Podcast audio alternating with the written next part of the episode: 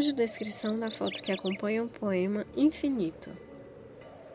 Na 16ª fotografia do livro Rumo Norte, temos uma imagem que registra a paisagem do alto da Serra da Ibiapaba, com morros pontiagudos cobertos por uma vegetação densa.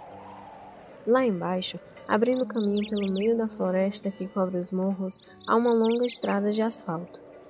Ela é tão estreita e sinuosa, com subidas e descidas tão acentuadas, que a estrada mais parece uma serpente de tamanho infinito.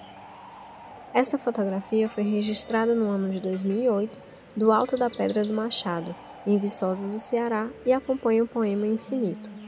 Vamos ouvi-lo. Título: Infinito. Sob o manto luminoso da serpente emplumada, vejo espíritos que circulam livremente em abismos rubros de brilho cintilante. Derreto a seiva da árvore sagrada e verto por taças douradas e em absoluta solidão os sete pontos que chagam a alma.